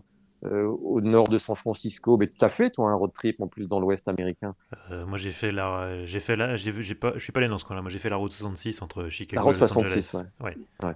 Bah, celle-là aussi, celle-là aussi, elle est. Bah, celle-là, elle est connue, donc c'est pour ça que je te, je te demandais des, routes que nous, Français, on connaît pas forcément, quoi. Et puis, euh, et traverser Yellowstone, par exemple, ça c'est un super souvenir. Parce que il, peut faire, euh, je me souviens, j'avais atterri à Salt Lake, il faisait 40 degrés. Et puis après, dans Salt Lake, euh, de la, enfin, une tempête de, de, de, grêle, neige, et on était en, fin juin, début juillet, quoi. et après, à nouveau, les températures élevées. Enfin, tu, tu passes dans plusieurs saisons. et puis, tu as la forêt, tu as la montagne, tu as, as, les lacs, c'est génial. Mais euh, une fois que j'ai dit ça, franchement, je pense que on a les plus belles routes en France quand même. Hmm. Parce qu'il y a une diversité de, de routes, de paysages. Parce que il faut avoir l'honnêteté de dire quand même que parfois c'est chiant les routes aux États-Unis parce que c'est Ouais. tout droit, que tu roules à 80, 70, 80 max, Hmm. parce que c'est la limitation. Et ça peut être un peu monotone quand même parfois. Donc, euh, moi, j'ai changé de goût d'automobile aux États-Unis. Euh, je déteste les, les SUV, par exemple. J'aime bien passer les vitesses, les boîtes manuelles, mais j'avoue qu'aux États-Unis, je me suis mis au, au SUV parce que de toute façon, tout le monde a des grosses bagnoles, donc tu te sens un peu en danger avec une petite voiture. Et puis avec une boîte automatique, tu cales ta, ta cup de, de, de, de coffee euh, à côté du, du levier de vitesse et puis tu roules, quoi. Voilà. J'ai changé de façon de conduire. Mais, et du coup, la conduite en France me manque. Les petites routes, les paysages qui, qui changent euh, très souvent. Euh, et vraiment les petites routes où vraiment tu sens les virages et tout. Il n'y a pas de virages aux États-Unis. Oui. Pas Il- beaucoup de virages en Il fait. n'y en a pas beaucoup, c'est clair. Et alors que quand tu aimes conduire, quand tu es un vrai bagnolard, Bah ouais. T'adores prendre des appuis et avoir des trajectoires. Il suffit pas, il s'agit pas de rouler vite, mais, mais quand même, c'est là que tu sens la voiture. Bah, c'est là que tu conduis, quoi. Et j'ai l'impression de conduire en, en ligne droite tout le temps aux États-Unis et, et je suis frustré pour ça, en fait. Ouais. Euh, une question euh, sur Facebook de, de Karine, justement, quel- en quel état est le réseau routier aux États-Unis? Très mauvais. Euh, très mauvais parce que ce sont les États qui les. alors, Il n'y a pas énormément d'autoroutes payantes, beaucoup moins qu'en France, beaucoup moins de péages, donc ça, ça coûte moins cher de travailler, de traverser le pays. D'autant que l'essence coûte moitié moins cher aussi. Mhm. Mais euh, les routes sont pas bien entretenues. Ça dépend vraiment de l'État. Donc tu peux passer d'un État qui a qui entretient bien ses routes à d'un seul coup un État dans lequel on met pas d'argent là-dedans. Donc tu as des nids de poules, mais énormes. C'est pour ça que les gens ont beaucoup de SUV aussi, parce que si tu y vas avec des, petites jantes de, de 14, 15 pouces, 16 pouces, tu risques d'y laisser ton train avant. Quoi. Donc un SUV, souvent, c'est c'est vraiment pratique, y compris dans New York d'ailleurs. Dans New York, tu as des de poules incroyables, parce que tu as des, des, des qui traversent, euh, qui traversent euh, la ville. Quoi. Donc non, les routes ne sont pas du tout en, bon état. Et tu trouves il n'y a pas de contrôle technique non plus des voitures comme en France. Donc tu as énormément de, de pneus éclatés, de, de débris sur les routes. euh. Ouais, j'ai l'impression de retrouver la, la France d'il y a 30 ou 40 ans en fait. Mais euh, on se rend pas compte à quel point les, les, les routes sont en bon état en France. Alors on le paye, hein, Ouais. mais, euh, mais franchement c'est agréable. Justement, donc tu vis la plupart du temps à New York. On- J'ai lu quelque part que c'était la ville américaine qui déteste le plus la bagnole. C'est aussi ton ressenti? Hmm, je sais pas, hein. je sais pas à quoi, euh, comment comparer avec d'autres villes. Ah, c'est peut-être la plus, euh, oui, c'est l'une des villes qui accorde le plus de place aux piétons, je le dirais plutôt comme ça. Ouais. Parce que les Américains euh, ne détestent pas la bagnole, c'est euh, comme le cow-boy avec son cheval, quoi. Hmm. Ils savent pas vivre sans la bagnole. Alors le New-Yorkais, c'est un peu mieux vivre avec sans la bagnole. Il vit un peu plus comme un Parisien. Euh, c'est-à-dire qu'il peut, il prend davantage le métro euh, et le taxi. Mais Encore, c'est encore de la bagnole. Hmm. Mais euh, ben, il y a un peu de vélo, notamment en l'équivalent du Vélib à New York. Voilà. Et le maire actuel, ouais, a, a- a libéré des, des axes entiers, les a rendus piétons. Euh, ouais, c'est une des villes qui est la plus favorable aux, aux piétons, effectivement. Mais les Américains ont vraiment du mal à, à se passer de la voiture. Et quand tu, tu vas dans des villes comme Los Angeles, par exemple, euh, il n'y a pas de piétons. Ouais. Les piétons, c'est, euh, ce sont les, les SDF. Et tu es suspect quand tu es, quand piéton, quoi. Euh, on te regarde bizarrement, qu'est-ce qu'il va faire ou est-ce qu'il a besoin d'aide, Hmm. Vraiment, hein. Ouais, Moi, on me l'avait dit, j'y croyais pas, mais c'est, réel. Les trottoirs, ils sont factices. D'ailleurs, sur les bancs, tu as des pubs sur les bancs sur le dossier, parce que personne ne s'assied. Donc, euh, euh, non, non, c'est, En fait, à Los Angeles, ça se vit dans la bagnole, qui passe des heures dans les bouchons. C'est une ville qui doit faire 200 km de long Ouais. et de large. Et les gens, ils vont de, de chez eux au, au mall, c'est-à-dire les centres commerciaux, ou chez des amis. Mais, euh, mais ils marchent pas, ils se promènent pas dans les rues. Eux aussi, sur la plage, quoi, c'est tout. Moi, j'ai souvenir de, de- des États-Unis de, de quelques jours là-bas où euh, mon hôtel était, était dans le quartier de Bel Air. Et Mhm. euh, bah, d'ailleurs, j'étais avec, euh, avec euh, Cédric Fréour, de, qui n'est pas encore Ah, PO à le l'époque, PO. mais Mhm. on y, on y était, on s'y retrouvait tous les deux pour un reportage. Et, et notre hôtel était à Bel Air. On était invité par Ford et on était voilà, dans un bel hôtel à Bel Air. Et puis à un moment, on s'est dit, bah, allez, on va se promener un peu dans le coin et tout. Donc on sort à pied, hein, déjà. Et en fait, à Bel Air, il n'y a pas de trottoir. Il n'y a pas du tout de trottoir. C'est un des quartiers très chics euh, du nord de Los Angeles. Et en gros, le piéton, effectivement, comme tu dis, est, est presque un ennemi. quoi. C'est-à-dire qu'on n'en veut pas. Quoi. On veut pas de piéton, donc il n'y a pas de trottoir. Voilà. Et du coup, si tu es sur la route, euh, bah, les flics arrivent et ils t'embarquent. Ah, ça, on n'a pas eu. C'est comme ça que ça se passe. Moi, je l'ai vu il n'y a pas très longtemps. Je ne sais plus dans quel coin j'étais, mais c'était pas, c'était pas Los Angeles. Et euh, et il y avait un piéton euh, qui était sur le bord de la route et il y a deux bagnoles de shérif qui sont arrivées, quoi, pour lui demander ce qu'il faisait, quoi. D'accord. Bon, on a déjà un peu commencé à en parler, mais il y avait une question sur Twitter de, Frédéric. Le rapport à l'auto qu'ont les Américains est-elle très différent de celui des Français? On peut, dire que oui, du coup? Oui, oui, parce qu'ils peuvent pas s'en passer. Euh, ouais, ouais. Ils, ils, peuvent pas s'en passer et ils n'ont pas été, euh, comment dirais-je, euh, ils sont pas touchés par les restrictions d'usage de la voiture que, nous, en France et en Europe, on est obligé de, respecter de plus en plus. C'est-à-dire que déjà, l'essence, je le disais, elle est moitié prix, mhm. tout simplement parce qu'il n'y a, pas les taxes qu'il y a en France, il y en a, mais elles ne sont pas aussi importantes. Il y en a beaucoup plus en Californie, euh, le prix n'est pas le même, mais parce que c'est un État démocrate très écolo. Et je disais tout à l'heure que le gouverneur de Californie, là, il vient de signer une loi, euh, il veut interdire les, la vente de véhicules à essence euh, d'ici 2035. Tu vois ouais. Donc, la, mais la Californie, c'est vraiment une exception aux États-Unis. Mhm. Euh, mais sinon, euh, les mesures anti-pollution sont pas sont pas les mêmes. Et d'ailleurs, Donald Trump est revenu sur celles que Obama avait commencé à instaurer. Donc, ils n'ont pas ces mesures. Euh, pour, pour les Américains, avoir une bagnole et une arme, ça fait vraiment partie de leur liberté. Donc, tu touches pas à ça. Donc, mhm. alors qu'en Europe, vraiment, j'élargis vraiment plus qu'à la France. On a commencé à comprendre depuis longtemps qu'il y avait de la pollution et qu'il fallait réduire à la fois la consommation, la pollution des voitures, l'usage de, de, de, la voiture. Donc ils sont, ils sont encore dans la France d'il y a 20 ou 30 ans, les Américains, par rapport à la bagnole. En fait. Et est-ce que, est-ce que, à ton avis, il y, a une, il y a quand même une prise de conscience écologique chez les automobilistes américains ou est-ce que vraiment ça leur passe complètement au-dessus, c'est pas du tout leur priorité? Euh, C'est très politique, comme tout aux États-Unis, surtout depuis 4 ans, depuis l'élection, euh, depuis l'élection de Donald Trump, c'est-à-dire que les Américains se sont euh, complètement crispés. Donc euh, les républicains, et en particulier les pro-Trump, considèrent qu'il faut, vraiment toucher à rien. Et, tout, ce dont je parlais, c'est-à-dire réduire la pollution, ça réduit leur liberté. Donc, euh, ils sont contre.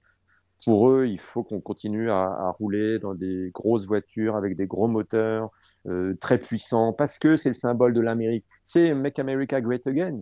C'est-à-dire, c'est l'Amérique des années 80, il faut se remettre dans cette ambiance-là. Euh, L'Amérique des années 50 de Trump, quand il était gamin, c'est-à-dire, euh, c'était euh, les, les, grosses américaines, la, la, la, débauche de puissance, de chrome, de grosses carrosseries. Euh, Trump, il a grandi dans, dans cette ambiance-là. Et c'est quand il dit Make America Great Again, c'est revenir à ça. Et il y a beaucoup d'Américains qui adorent ça. C'était la conquête de l'espace. Voilà, c'est ça que les Américains, une partie des Américains veulent. Et puis, tu as les démocrates et notamment les écolos chez les démocrates, et puis la, gauche euh, Bernie Sanders, qui eux euh, sont plus sur un mode européen, en disant euh, c'est plus possible de produire autant, de consommer autant, et voilà. Mais moi, mon sentiment, c'est que les Américains seront les derniers sur la planète, de toute façon, à continuer à ce mode de vie. parce que même si ce sont eux qui polluent plus que les Français, hein, euh, ils ont les moyens de continuer à faire comme si de rien n'était. c'est assez injuste, mais je pense qu'il ne faut pas attendre les Américains il y a des efforts à faire et que heureusement que les Européens euh, euh, les font, ces efforts. Et pourtant, on voit que euh, les, les, enfin, les États-Unis ont toujours été historiquement une terre qui était très soumise à des aléas climatiques violents. On parlait tout à l'heure des, des, ouragans, ils sont de plus en plus violents, de plus en plus fréquents.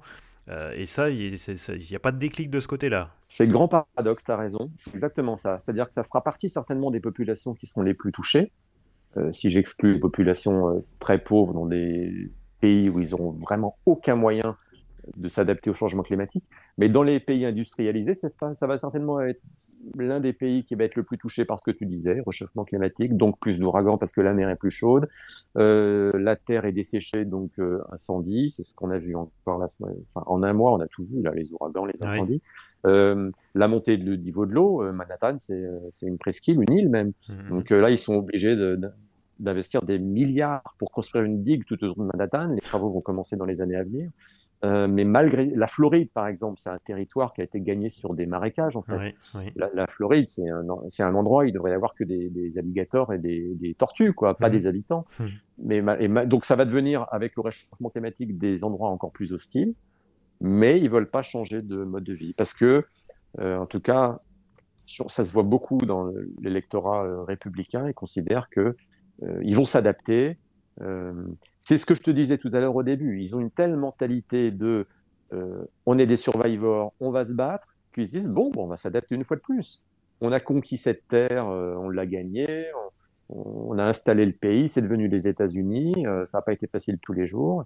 Et les Américains, ils sont jamais très loin de, de l'état de cow-boy qui, avec la ruée, la ruée vers l'or. Hmm. Ils, ont, ils ont ça dans leur gène, franchement, et c'est pas un cliché de dire ça. Moi, je croyais que c'était un cliché.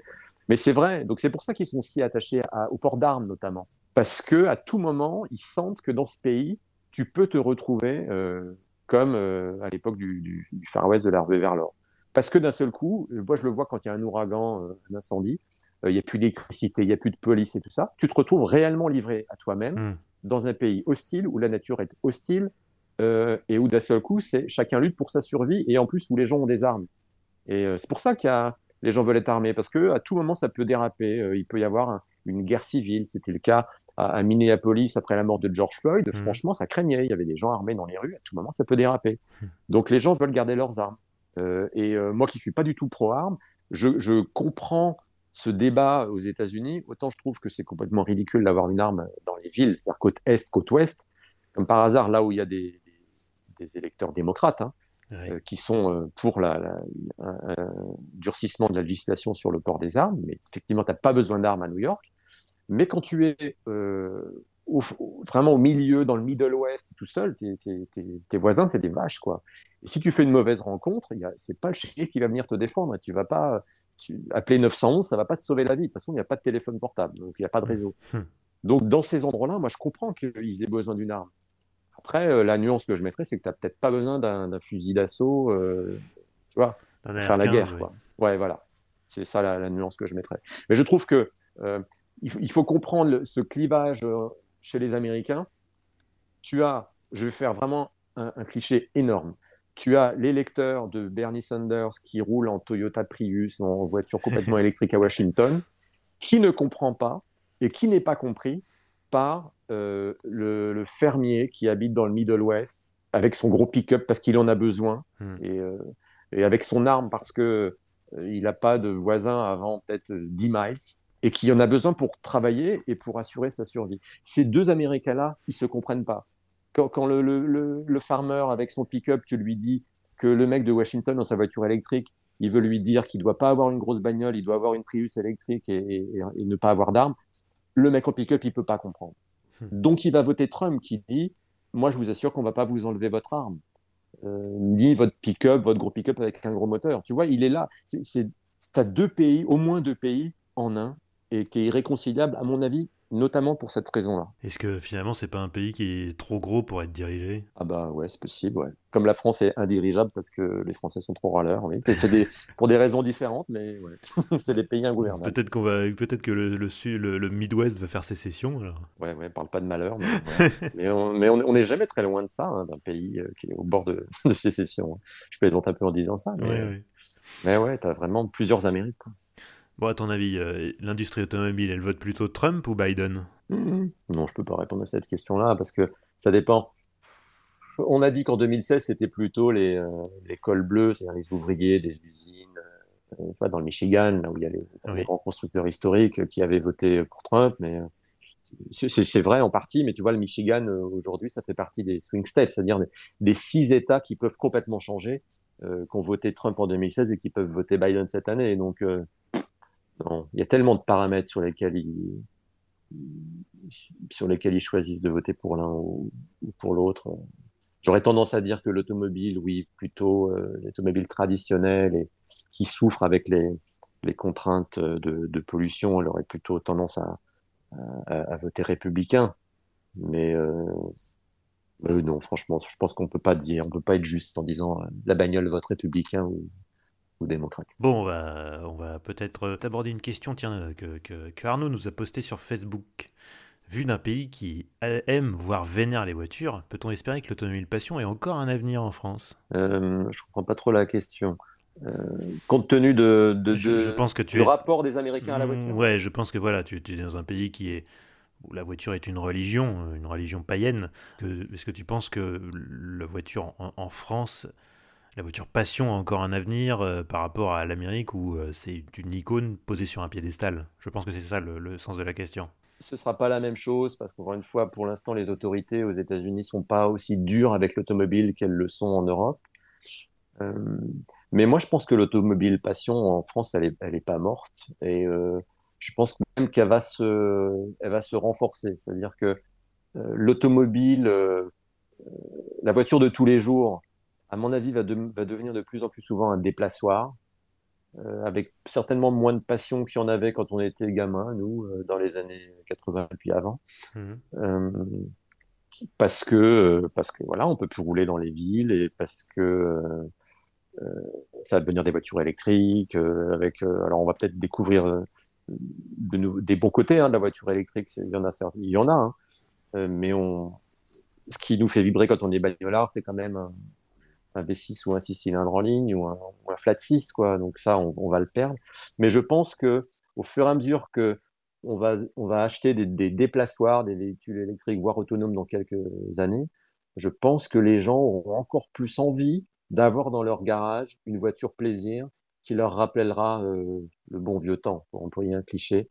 Donc la voiture qu'ils ont eue quand ils étaient gamins, ou qui les a fait rêver quand ils étaient jeunes, euh, ou qu'ils utilisaient quand ils pouvaient encore rouler, avoir un gros moteur. Donc, euh, Mais je pense que l'usage de la voiture va, va, se scinder, alors que peut-être que jusqu'à présent, la bagnole, tu vois, on, ceux qui aimaient la voiture, ils mettaient beaucoup d'argent dans leur voiture de tous les jours, parce qu'ils pouvaient l'utiliser partout. Hmm à la fois pour aller en ville, pour aller au travail et puis pour se faire plaisir le week-end. Et peut-être que ça, c'est un usage qui, va tend disparaître. à disparaître. Hmm. Ouais, je pense. Mais euh, moi, je suis pas contre, hein, tu vois, parce qu'on tourne un peu autour du pot depuis tout à l'heure. Moi, je suis pas euh, anti euh, mesures anti-pollution. Euh, pareil, la bagnole en ville, je pense que pendant trop longtemps, on a accepté des choses qui sont inacceptables. Il suffit de se rendre compte, voir des photos d'archives, par exemple. J'ai une histoire, une, un exemple avec Lille, la Grand Place à Lille. Pour ceux qui connaissent Lille, moi j'y ai vécu 5 ans. Mhm. La Grand Place, qui est vraiment au cœur de la ville, elle était remplie de bagnoles dans les années 70-80. 90 même peut-être, ouais 80. Et, euh, et on a tous connu des, villes comme ça quand on était gamin avec des bagnoles, mais vraiment au cœur de la ville. Parce que, comme les Américains aujourd'hui, on voulait se garer devant le boulanger. Ça, c'est plus hmm. possible en France. Mais franchement, euh, moi, je trouve que c'est bien qu'au cœur des villes, euh, que la bagnole ait été un peu repoussée. Et, euh, et à Paris, par exemple, moi, je trouve ça hallucinant que les Champs-Élysées soient encore ouverts à la voiture, par exemple. Je pense que dans quelques années, les Champs-Élysées seront fermés et que plus personne ne voudra faire marche arrière parce que euh, c'est quand même une autoroute en plein milieu de la ville. Quoi. Enfin, les Champs-Élysées, c'est infernal. Euh, quand, euh, alors, hors période Covid, quand tu as des bouchons et tout, mais c'est infernal. Je pense qu'il y a quelques, il y a quelques auditeurs qui vont s'étouffer en t'entendant là. Surtout, ouais, ouais, mais je surtout ceux, ceux, qui roulent à Paris. Ouais, je sais. Mais je, pense que c'est parfois un peu extrême. Et alors, je suis pas en France depuis 4 ans et je suis pas à Paris depuis 4 ans. Donc là, je donne un argument pour ceux qui sont en train de s'étouffer. Ah ben voilà, il parle de ce qu'il connaît pas, il n'a pas vu Paris depuis 4 ans et c'est devenu infernal. Je veux bien l'entendre. C'est possible que ce soit quand même très violent. J'ai pu comprendre que la rue de Rivoli était complètement fermée à la circulation et je peux comprendre qu'un Parisien qui passe par là tous les jours, ça devient compliqué parce qu'il se retrouve dans les rues adjacentes qui sont encore plus euh, bouchées. Mais, euh, mais je peux comprendre aussi que la rue de Rivoli, euh, c'était franchement, enfin, ça rendait cette rue euh, infernale aussi. Et je pense qu'on on va s'y habituer, il faut trouver d'autres usages. On est dans une période de transition. Mmh et, et, moi, je me souviens de moments où l'été à Paris, c'était suffocant, notamment à cause du diesel. Et il n'y a pas du tout, à New York, qui est quand même une très grosse ville, et il y a beaucoup de bagnoles. moi, j'ai jamais eu des problèmes pour respirer parce qu'il n'y a pas de diesel. Et quand il y a un, camion diesel qui passe euh, à New York, je peux te dire qu'on le sent. Et là, tu te dis, oh la vache, ça te soulève le cœur. Quoi. Hmm. Tu vois, donc c'était une bonne chose de bannir le diesel euh, de Paris. Même si, en disant ça, je sais que celui qui habite en banlieue, qui n'a pas les moyens de, de, changer sa Clio diesel de 95, il dit, ouais, il est gentil, mais euh, moi, je fais comment? Hmm. Je comprends ça, mais c'est pour ça qu'il faut qu'il y ait des mesures d'accompagnement. Il faut que les transports en commun soient plus performants. Euh, à New York, par exemple, moi, je prends le métro en pleine nuit. Alors, plus pendant le Covid, parce que ça, ça ferme maintenant pour nettoyer le métro. Mais avant, euh, c'était ouvert 24 sur 24 et ça craint rien, le métro. Ça, il n'y a pas, a pas d'agression dans, dans, le métro euh, à New York. Alors, si tu vas un petit peu loin, peut-être que si ça arrive, mais, mais franchement. Ah, ça, ça fait rêver, ça. ouais, alors après, il y a de bons côtés dans le métro parisien. Tu as un métro tous les deux, toutes les deux minutes et c'est c'est très propre quand même, oui, le métro parisien est propre. Là, il y a d'autres auditeurs qui sont en train de s'étouffer, mais il faut comparer avec le, le, le, métro euh, new-yorkais, par exemple, c'est une sorte de RER d'il y a 30 ans. Quoi. Ça pue, il fait, c'est surchauffé l'été. bon, et tu as un métro toutes les 20 minutes, une demi-heure, un quart d'heure, 10 minutes, quand, vraiment quand, quand tu as de la chance. Quoi. Mais en même temps, c'est ouvert 24 heures sur 24 et tu, tu, traverses tout New York, tu peux aller au bord de la mer en, en, hmm en, métro, enfin en subway, donc c'est un peu l'équivalent du RER. E à Paris, c'est plus compliqué. Ben ouais, mais si demain euh, à Paris, tu peux vraiment traverser à la fois Paris, toute la banlieue, avec des trains très réguliers, et que tu, euh, même avec le Grand Paris, imagine, tu puisses aller très facilement euh, au, bord de la mer, tu vois. Ça, ça, je pense que c'est des projets à 30 ans, ça. Cette ville-là, plus personne ne regrettera la, la, bagnole à ce moment-là. Mais on en est très loin. Et je, je, je comprends complètement que la période de transition soit invivable, notamment pour les gens qui habitent en, banlieue. Mais, euh, mais aussi, euh, enfin, faut, faut pas qu'on se mente. Euh, on a tous vu des gens qui habitent dans un arrondissement de Paris et qui vont prendre la petite bagnole pour faire pour 10 minutes, un quart d'heure, juste parce qu'ils veulent pas être dans le métro, parce qu'ils trouvent que, que ça sent pas bon et qu'ils veulent pas avec les gens, tu vois. Hmm ça aussi, c'est un usage qui doit changer. Quoi. on peut aussi marcher davantage, on n'est pas obligé de prendre la bagnole. Mm, mm. On peut marcher 20 minutes, une demi-heure, quoi, franchement, dans Paris. Quoique apparemment, maintenant, pour les piétons, ça devient compliqué. Oui, alors il paraît. Oui. La dernière fois que je suis revenu et que j'ai failli me faire renverser par euh, une trottinette, un vélo qui roule sur le trottoir, euh, oui, oui, c'est sûr. Je vais, je vais redécouvrir ça là en novembre quand je vais rentrer. C'est un peu la guerre en ce moment sur le bitume parisien, hein. et pas, pas, seulement sur la, pas seulement sur la chaussée. Bon, euh, malgré tout, euh, donc euh, tu vas, tu vas donc bientôt rentrer en France. question sur Twitter de Frédéric. Est-ce que tu aimerais animer une émission auto à ton retour au pays? Ah, Au retour, non, j'ai des choses qui m'attendent à BFM TV. Mais un jour, un jour, ouais, j'adorerais présenter présenter un turbo, un automoto, euh, par exemple. Ouais, ça j'adorerais bien sûr. Attends, Dominique Chapat prenne sa retraite Non, mais Dominique, il a, euh, ça fait, ça fait très longtemps évidemment qu'il présente l'émission, mais il a quand même une grande qualité, c'est qu'il a su se renouveler à chaque fois. Bah, quand je travaillais avec lui, je me souviens, c'est là que j'ai découvert, moi je travaillais à France 3 à l'époque, donc euh, j'ai découvert les audiences dans les ascenseurs. Et Thomas Valentin, qui était le directeur des programmes à, l'époque et qui l'est toujours, Nicolas Taverneau, qui était le, le big boss. Et, et il y avait une exigence, une attente sur les audiences, et il fallait tout le temps se renouveler, faire mieux, voir si, si la cible était... Euh, par exemple, à l'époque où j'y étais, moi, c'est l'époque où il y a commencé à y avoir des filles aussi à, l'intérieur, de, dans l'époque de Turbo. C'était les toutes premières filles, Karen Guilloc, euh, Barbara Klein, tu vois. Et, euh, et à l'époque, c'était une révolution, quoi. Et, donc il a su se renouveler, il a su écouter. c'est marrant parce que quand on en parle avec François Alain, qui présente Vintage Mécanique maintenant dans le même groupe que moi sur RMC, RMC Découverte, et qui, qui, a bossé aussi à Turbo, à Warning, on a bossé ensemble à la même époque avec François. Euh, il, on avait les mêmes souvenirs, c'est-à-dire que Dominique, il voulait pas entendre du tout parler de la voiture ancienne, quoi. Il disait, oh les gars, avec vos bagnoles, vos vieilles bagnoles. C'est vrai, il, nous saoulez, quoi. il, en a parlé, François, oui, dans, dans, dans l'épisode où je l'ai invité. Il voulait pas entendre parler de tuning non plus, et même si moi je suis pas un fan de tuning, ça existait. Et après, il a, il a accepté ça. Euh, et il avait, euh, il avait pas de voiture ancienne, euh, Dominique, et maintenant il, est à fond là-dedans. Donc tu vois, Dominique, c'est quelqu'un qui a eu l'intelligence de changer et de durer. c'est comme Drucker, c'est des monstres de la télévision. Ils ont compris que pour durer, fallait quand même, fallait être perméable hmm. aux, époques et pas être un vieux con qui fait la même émission pendant 40 ans. C'est le secret pour durer. Ouais, ouais, c'est le secret pour durer. Moi, je suis très admiratif de, de, ce que fait, de ce que fait Dominique. Mais Dominique, quand tu en as marre, Appelle-moi. Je suis pas sûr que Dominique écoute ce podcast, hein, mais euh, bon, en tout cas, en tout cas, peut-être ah, qu'il y a des gens qui lui passeront le message. Ah si si, détrompe-toi, mais il faut l'inviter, il faut l'inviter. Eh bah écoute, oui, c'est, je, ma, foi, pourquoi pas. Effectivement, c'est vrai que c'est quand même une, personnage, une figure de la profession, et effectivement, euh, ça serait dommage que je l'invite pas. T'as raison. Écoute, euh, Cédric, euh, on arrive au terme de ce podcast et comme tu le sais peut-être, euh, je termine à chaque fois par quatre questions rituelles. Alors la première, c'est bah, est-ce que tu es un, fréquenteur assidu des sites de petites annonces automobiles? Ouais, énormément. J'essaie de m'arrêter, mais j'y arrive pas. on, est tous, on est tous pareils, je crois. Alors c'est quoi ta dernière recherche? Quand je vais rentrer en France, il va falloir que je m'achète une, une, voiture, parce qu'il n'y a plus de voiture en France de tous les jours, de déplaçoir. Et donc je, voilà, je, voudrais acheter un, break, mais un break sympa pour faire pour, pour, rouler. Donc voilà, donc j'aimerais bien une BM série 3 euh, break, euh, mais c'est un peu cher encore en occasion. Et je cherche un truc qui est en dessous de 20 000, tu vois. Et donc, sinon, la Renault Talisman, j'aime bien aussi. Voilà, c'est mes dernières, mes dernières recherches de voitures très pratiques. Un talisman, je pense que tu peux en trouver pour pas cher. Hein. Oui, oui, oui, c'est pour ça que ce serait mon deuxième choix. voilà. Mais sinon, dans les voitures, j'adorerais avoir une Volvo 480. Euh, ça, c'est une voiture qui me faisait rêver quand j'étais gamin, parce que mes parents, ils avaient une Volvo 340 DL, oh. et euh, bah, qui était vraiment le l'accès de gamme euh, chez, chez Volvo. Ah oui, c'était moche, ça. Et la 480 avec les phares pop-up et tout. Ouais, ça, ça avait plus de Ah ouais, la signature lumineuse des feux à l'arrière, ce, ce, ce, haillon vitré tout léger, tout, tout, en, tout en vert en fait. Euh, les sièges, les quatre sièges indépendants. Euh, puis c'était une traction avant. Alors aujourd'hui, j'aime pas les tractions avant, mais à l'époque, c'était révolutionnaire pour Volvo.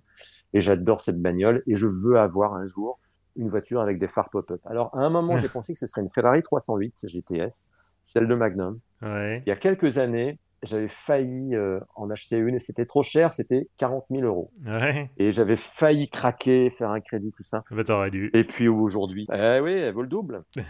donc, euh, donc non, la Ferrari c'est fini. Euh, puis j'avais hésité parce que je m'étais dit c'est quand même pas facile de rouler en Ferrari, quoi. Faut assumer. Euh, puis l'entretien me faisait faisait peur. Après il y a la MX5, j'adore. Ouais. C'était une voiture.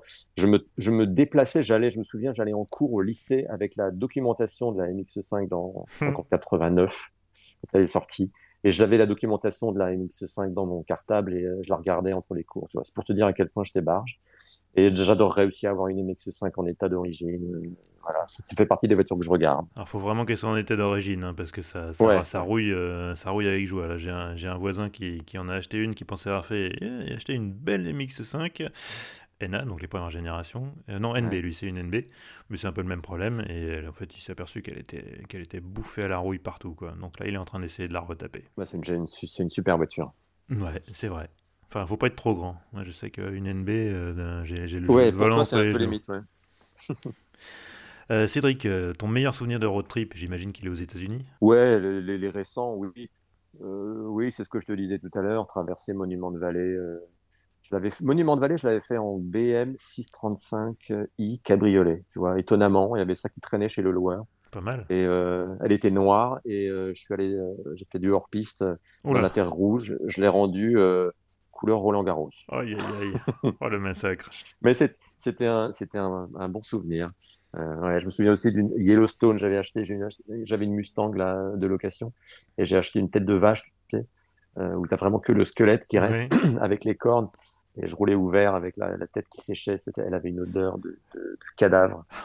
Et voilà, mais c'était une, c'était une bonne, un bon souvenir de road trip. ça. T'aurais pu la, la- la scotcher sur le capot, ça aurait eu de la gueule. C'est ce que j'ai fait, j'ai une photo d'ailleurs, où euh, je l'ai posée au restaurant et je l'ai mis sur le capot rien que pour la photo. ouais. Ça faisait un peu, c'était quoi, Howard Duke? Dans Chérie Fais-moi peur, il avait une grosse Cadillac blanche avec les, les cornes à l'avant comme ça. Ouais. Euh, la question aussi rituelle, de ton garage idéal, quatre voitures, sans limite de budget. Faut que ça s'intègre un peu dans ton, dans ton style de vie. Ah, la Tucker, tu vois, j'y réfléchis. La, la Tucker, Ah ouais. c'est vraiment dans les voitures de rêve, quand on me dit il n'y a pas de budget, c'est vraiment une voiture que j'adore donner en exemple. Alors aujourd'hui, une Tucker, ça vaut entre 2 et 3 millions de dollars. Donc, euh, autant J'allais dire c'est- un million, c'est- donc ça, ça va encore augmenter alors. Ouais, les, les cotes, ça, ça varie beaucoup des modèles comme ça. Ouais, il y en a eu tellement peu. 51. hein. Oui, c'est ça, voilà. Y en a eu 51 de fabriquées, et 50 à l'é- à l'époque de Preston Tucker, et puis ils en ont retrouvé une qu'ils ont pu fabriquer à la fin, je crois que c'est ça. Et Tucker, pour ceux qui ne connaissent pas, euh, c'est l'histoire d'un Américain qui euh, construisait, qui a construit des, il voulait construire des chars, il a construit des tourelles électriques pendant la guerre, et puis après la sortie de la guerre dans les années 40-50, euh, il s'est dit, tiens, je vais construire la voiture de mes rêves, et je vais faire concurrence aux trois géants de, de Détroit, quoi. Et donc, il a voulu construire une voiture avec des ceintures de sécurité, avec des, des, des vitres en verre feuilleté, avec un, un pare-brise éjectable. euh, Un En fait, moteur tout- à turbine. Oui, c'est ça, arrière en plus, hein, des freins à disque. euh, une voiture révolution avec les phares, un- les phares qui tournent. Alors au final, Mhm. c'était le phare central, enfin ce qu'on a vu sur la DS plus tard. Bref, la voiture d'aujourd'hui, lui, il l'avait imaginé 70 ans plus tôt, et il s'est fait avoir parce que les, les trois géants de Détroit euh, ont tout fait pour le pour le tuer, quoi, parce qu'ils voulaient pas de voiture avec ceinture de sécurité, parce que ça faisait passer leur voiture à eux pour des voitures dangereuses. Ils voulaient pas avoir à mettre des ceintures de sécurité, notamment parce que ça allait leur coûter de l'argent. Bah oui. Et, euh, et donc voilà, l'histoire de ce mec est géniale, quoi. Preston Tucker. Ça fait penser beaucoup à Elon Musk, qui est un mec qui a, qui a révolutionné euh, l'industrie automobile euh, à sa façon. Euh, alors Elon Musk, on connaît pas la fin de l'histoire. Euh, peut-être que lui, il va avoir réussi. En tout cas, pour l'instant, il a mieux réussi que Ouais. Tucker. Oui, Mais voilà même. pourquoi j'adore cette, cette, cette, cette bagnole. Si vraiment c'était euh, budget sans limite, j'adore une DS. J'adore la DS. Ouais, Une DS cabriolet, pour moi, c'est génial. Parce que pour moi, la voiture idéale, c'est un cabriolet. d'accord. Parce que ça permet de vivre la route un peu comme une moto, tu vois. C'est-à-dire, Tu sens la chaleur, le, le froid quand tu passes dans une forêt, les odeurs de sous-bois, tu sens les, Ouais. les, les, odeurs différentes dans lesquelles tu passes. Tu... Ah, j'adore ça, conduire un cabriolet. Ouais, pour moi, c'est la, la voiture parfaite. Ça fait deux. Bon, allez, la Tucker, s'il n'en faut qu'une. Non, non, dis, t'as droit à quatre voitures. Donc là, tu as la Tucker, tu Ah, as la DS Cabriolet. ah Je croyais que j'en avais. Ah, et ben la 911 dont je te parlais tout à l'heure. La Porsche 911. Parce Bah, que laquelle? euh, Parce que des 911, euh, il y en a un paquet. Non, mais la dernière, ça me va. hein. non, mais Parce qu'il y a La- tellement la- de la- différences entre une classique, une, une GT3 Ouais. ou une simple Carrera. euh, C'est des voitures qui sont complètement différentes. Donc, euh, j'ai une faiblesse pour les, évidemment pour les flat 6 AR, pour la Type G par exemple. J'adore la Type G. ouais. Mais, euh, mais sinon, la, toute dernière, la 992, me va très bien. euh, en cabriolet, puisque c'est mon type de carrosserie préféré. euh, voilà, tu as ma, D'accord, ça fait voiture 3. idéale. On en est combien? On est à 3? On en est à 3, il t'en reste une. Bah, la deux chevaux, disons, faisons simple, la deux chevaux, parce que je ne l'ai pas acheté par hasard, euh, pour les raisons que j'ai- données tout à l'heure, pour à la fois son poids, Ouais. son poids historique, pour le design, le génie de cette voiture, la simplicité de cette voiture. Euh, j'ai l'impression de conduire un vélo quand je roule dans cette voiture. moi. Elle est hyper légère, euh, et c'est un cabriolet. C'est le, cabriolet le moins cher du, du marché. Euh, ça se répare facilement. Tu fais le tour du monde avec une deux chevaux. C'est un garage idéal de citroëniste hein, quand même. Ouais, je sais beaucoup. Ouais, la DS, la deux chevaux. Bah, Euh. La moitié, quoi. La moitié de ton garage. Ouais, ouais, ouais. Ouais, c'est vrai. ouais. Bon, et si tu devais conduire qu'une seule euh, voiture jusqu'à la fin de tes jours, est-ce que ce serait la deux chevaux? Non, la deux chevaux, c'est pas possible. Parce que, parce que tu peux pas traverser le, le pays avec quand même. C'est pas très confortable, c'est pas très sûr. euh, voilà. Euh, ça dépend, euh, ça dépend ce que je dois faire avec. Euh, Ah bah, faut que tu puisses faire un peu tout. Hein. si je dois vraiment tout faire, un peu tout, pour moi, c'est la, une, BM série 3 euh, break, parce qu'avec le break, vraiment, tu vas partout avec la cinquième porte. Euh, j'ai eu 6 ou 7 BM série 3, moi, donc je suis vraiment un addict de la série 3. Alors, pas la toute première, pas la E21, mais j'ai eu la, la E30, donc j'en ai, j'en ai deux. Puis après, j'ai eu toutes les séries 3, toutes les générations, sauf là, les, les toutes, dernières, toutes dernières, la F et la G, je les ai pas eues. Et parce que je trouve que c'est la taille idéale, parce que euh, la ligne a toujours été euh, euh, juste agressive et sobre, juste ce qu'il faut, Mhm. jusqu'à présent. Oui. J'aborde pas le sujet des haricots, hein, mais là, il nous faut une heure de plus. Mais donc jusqu'à présent, je trouvais que c'était la voiture parfaite, qui était à la fois racée, plus racée que la Mercedes, comme la C, tu vois, par exemple, ou, ou les voitures de cette, cette gamme-là chez Mercedes ou Audi, plus de tempérament. Mhm. J'adore la finition des BM, j'adore le toucher, je peux le reconnaître quand je suis dans une BM, à, à ne serait-ce que le clignotant, les, les essuie-glaces, tu sens le, le velouté, euh, euh, la fin de course du, du bras, tu sais, d'essuie-glace, et le, le lève-vitre et tout, tout est, tout est. C'est une expérience subtil très et tout. sensuelle. Ouais, propulsion, la tenue de route. Moi, c'est une, une BM m'a sauvé la vie. Je me souviens un jour, je traversais de nuit la Bourgogne, du côté de Saulieu. Je roulais trop vite. Euh, et d'un seul coup, j'arrive dans un bois, j'avais pas vu forcément, c'était tout noir, et un virage à 90 degrés. Et là, je me lève sur les freins, je tourne le volant. Évidemment, euh, l'arrière de la voiture euh, bascule complètement à gauche, je contrebraque, et je me retrouve à l'arrêt mais je roulais à 90-100 quand même dans un endroit où il aurait fallu passer à 50-60. moi. Et, et je me retrouve presque à l'arrêt, hein, en roue libre. Et là, je me dis, waouh! Et euh, avec une traction, j'allais tout droit devant, c'est sûr. Et la propulsion, je pense, m'a sauvé la vie. Parce que, parce que ça, si tu as les bons gestes au bon moment, et là c'était de l'instinct, euh, je pense que tu peux t'en sortir. Euh, voilà, c'est pour ça que j'adore les BM, et donc bref, comme ça je vais partout. Et sinon, si, si je suis vraiment très vieux et que j'ai plus besoin de transporter des choses, une 911. Ça, t'étais pas non plus le premier à me choisir, à me choisir une 911 comme, euh, comme voiture ultime euh, jusqu'à la fin des temps. Écoute, Cédric, merci beaucoup. Merci à toi. de t'être confié comme ça. Je crois qu'on a eu une discussion très intéressante et je pense que nos, nos Ah bah auditeurs j'espère, parce que ça a une... duré longtemps quand même. Ah bah oui, bah là on en est à quoi? On en est à une petite heure et quart là, c'est bien, c'est pas mal là. Ouais. Bah non, mais Bah, en plus c'est façon, vrai qu'il y a plein de choses à raconter. Déjà ton parcours il est pas banal et puis euh, et puis euh, voilà, c'est cette cette expérience américaine. euh, la- la- la- enfin, je veux dire, on est tous fascinés par l'Amérique, hein, à la fois horrifiés et fascinés. Donc donc c'était très intéressant d'en parler et puis euh, puis je suis sûr qu'on aura d'autres occasions de j'aurai d'autres occasions de t'inviter euh, ici et peut-être que bah ne serait-ce que quand tu prendras la, la relève de Dominique Chapat par exemple. Non, mais même avant, on va se revoir. Quand je vais revenir en France, je vais, je vais remettre à essayer des voitures, à faire le tour, parce que je veux continuer à, à me tenir au courant. Euh, J'ai un peu trop de retard, là. Au début, quand je rentrais l'été, j'empruntais une voiture ou deux pour me tenir au courant, et là, j'ai trop de retard. Je connais un petit peu mieux le marché américain, que je Ouais, connaissais pas bien, bah oui. Mais là, il y a trop de voitures françaises de nouveautés que j'ai, que j'ai pas encore essayé. Donc, on va se, re- on va se revoir, on va se croiser chez les constructeurs. Ça marche. Eh ben écoute Cédric, euh, merci beaucoup et puis à une Merci fois. Vincent, à bientôt. Ciao.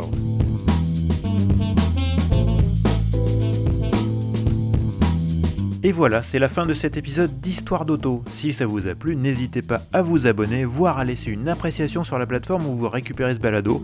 Ainsi, vous aiderez d'autres personnes à découvrir ces entretiens. Pour vous tenir au courant de l'actualité du podcast, vous pouvez liker sa page Facebook ou vous abonner à son fil Twitter. Cherchez à chaque fois Histoire d'Auto au pluriel.